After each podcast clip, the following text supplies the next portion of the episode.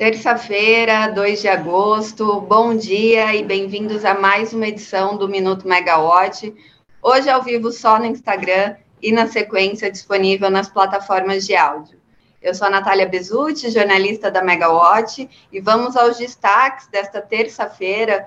É, não é uma edição especial do Minuto, mas aconteceu muita coisa ontem sobre é, foram muitos posicionamentos sobre o leilão emergencial às usinas contratadas e que não iniciaram a operação comercial dentro do prazo. Então, vai ser um minuto muito focado nisso e também sobre as repercussões, né? Ontem o ministro Adolfo Saxida falou sobre o tema no programa Direto ao Ponto, tanto sobre o atraso das usinas, quanto sobre o PL 414, que ele disse que para ele é a, a melhor medida para abertura do mercado livre. Bom, vamos começar então pelo leilão emer, emergencial. Ontem terminou o prazo para que as 17 usinas vencedoras da licitação entrassem em operação comercial, conforme o edital do leilão. E a Câmara de Comercialização de Energia Elétrica comunicou que avisou, que notificou 11 usinas em atraso. Então, das 17, 11 usinas atrasadas. Após a notificação, as usinas vão ter 15 dias úteis para é, regularizarem a situação e, caso não consigam, a CCE informa a Agência Nacional de Energia Elétrica, a quem cabe autorizar a rescisão contratual. Bom, cinco usinas entraram em operação comercial plena, né, totalmente, é, mas que representam apenas 12% da energia contratada no certame. As usinas que estão totalmente em operação comercial é a termoelétrica Fênix, é, termoelétrica Paulínia Verde, Viana 1, Linhares e a usina solar fotovoltaica Buritis. A usina termoelétrica Povoação 1 iniciou parcialmente a, gera, a sua geração, mas teve o pleito aceito para excludente de responsabilidade até o dia 8 de agosto. Bom, hoje no Diário Oficial da União saiu a liberação para operação comercial de mais uma unidade geradora da termoelétrica Povoação. Então, agora falta só uma unidade de geração para é, completar aí os 74,96 megawatts de capacidade instalada da usina. Então, ainda tem tempo para o TE Povoação cumprir aí o prazo dado pela ANEL de excludente de responsabilidade. Bom, também entrou parcialmente em operação a é, usina solar fotovoltaica Machadinho. Durante a entrevista ontem, né, no programa Direto ao Ponto, que a Camila Maia nossa jornalista da Megawatt participou é, e fez essa pergunta né, para o ministro. O ministro estava falando muito de respeito aos contratos, que essa é a diretriz do Ministério de Minas e Energia. E a Camila perguntou, então, se essa é a diretriz do Ministério de Minas e Energia, como fazer com as empresas que não estão cumprindo os contratos. Bom, segundo o ministro, ele disse já ter falado com a agência reguladora e que para ele, se a usina não está pronta, então a usina rompeu o contrato. Além disso, é, o ministro citou que é um, uma conta bilionária, né? O leilão emergencial, é, a Brás estimou, já, já divulgou alguns cálculos de 40 bilhões aos consumidores brasileiros nos próximos anos, e que isso ocorre também num momento de reservatórios das hidrelétricas cheios, né? Uma geração aí que indica bandeira tarifária verde até o fim do ano, segundo os operadores do sistema.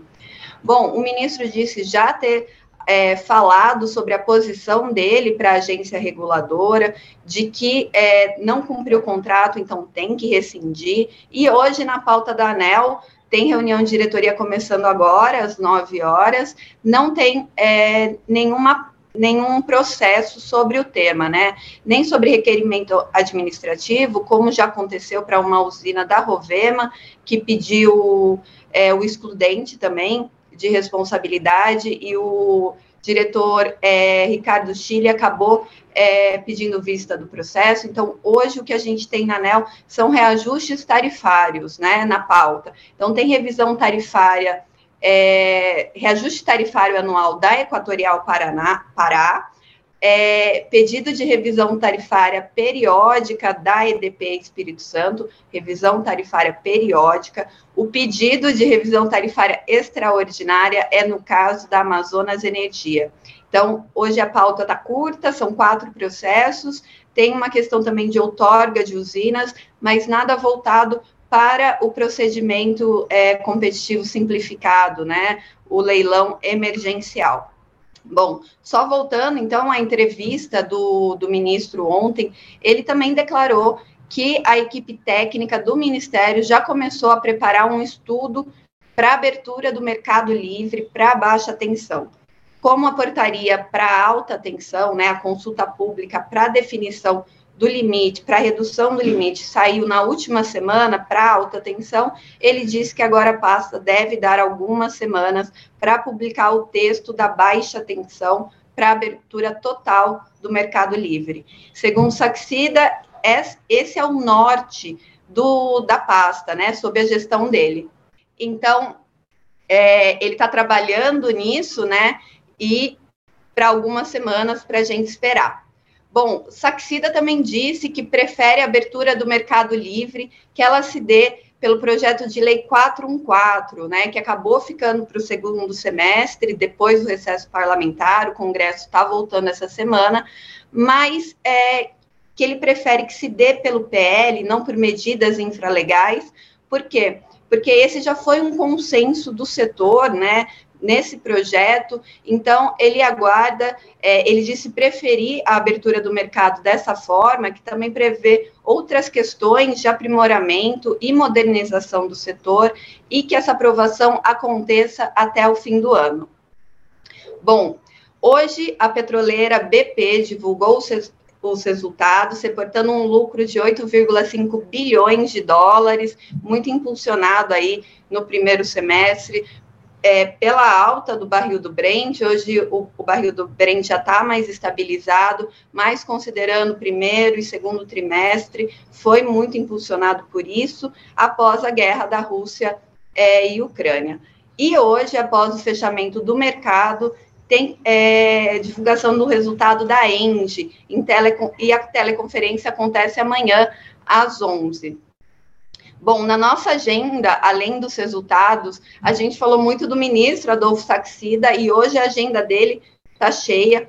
É, hoje, às 11, tem uma reunião com a GE, com a fabricante GE, que semana passada, apesar de ter sido extraoficialmente, é, o mercado já está aguardando uma suspensão da fabricação de aerogeradores no Brasil. Então, vamos ver como é que se dá essa reunião do Saxida com a GE.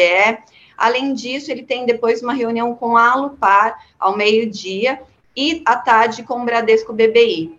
Ontem, também na entrevista, o ministro comentou que vê poucos instrumentos de crédito para financiamento de bancos privados que atraiam ou incentivem o investimento no país. Então, ele disse até que ontem aproveitou que ele estava em São Paulo para falar com alguns bancos e hoje ele tem essa reunião com o Bradesco BBI. Também está na agenda do ministro uma reunião com o sócio-diretor é, e fundador do CBIE, Adriano Pires, e com a XP. A XP teve né, a questão do, da primeira compra de derivativo na semana passada, mas pelo que indica né, a, a pauta e os participantes dessa reunião é, com o ministro, é um tema mais voltado para produtos de mineração. E hoje é dia de ligados no preço para os assinantes da Megawatt. O tema principal vai ser a mudança no padrão atmosférico e o aumento das, das afluências na região sul na segunda semana. A gente acompanhou na semana passada a reunião do programa mensal da operação é, de agosto, né, já para esse mês, e o operador apontou que para um acumulado de precipitações, as bacias do Uruguai e do Iguaçu, justamente na região sul do país, estão abaixo da, da média, né? Estavam negativas em 9%. Então, o acumulado de precipitação está caindo aí no, no ano, e vamos ver o que, que a Tainá é, e a Juliana Suleiman contam para gente aí sobre o que esperar e os impactos nos preços de energia. Bom, pessoal, por hoje é só. Obrigada e até a próxima. Tchau, tchau.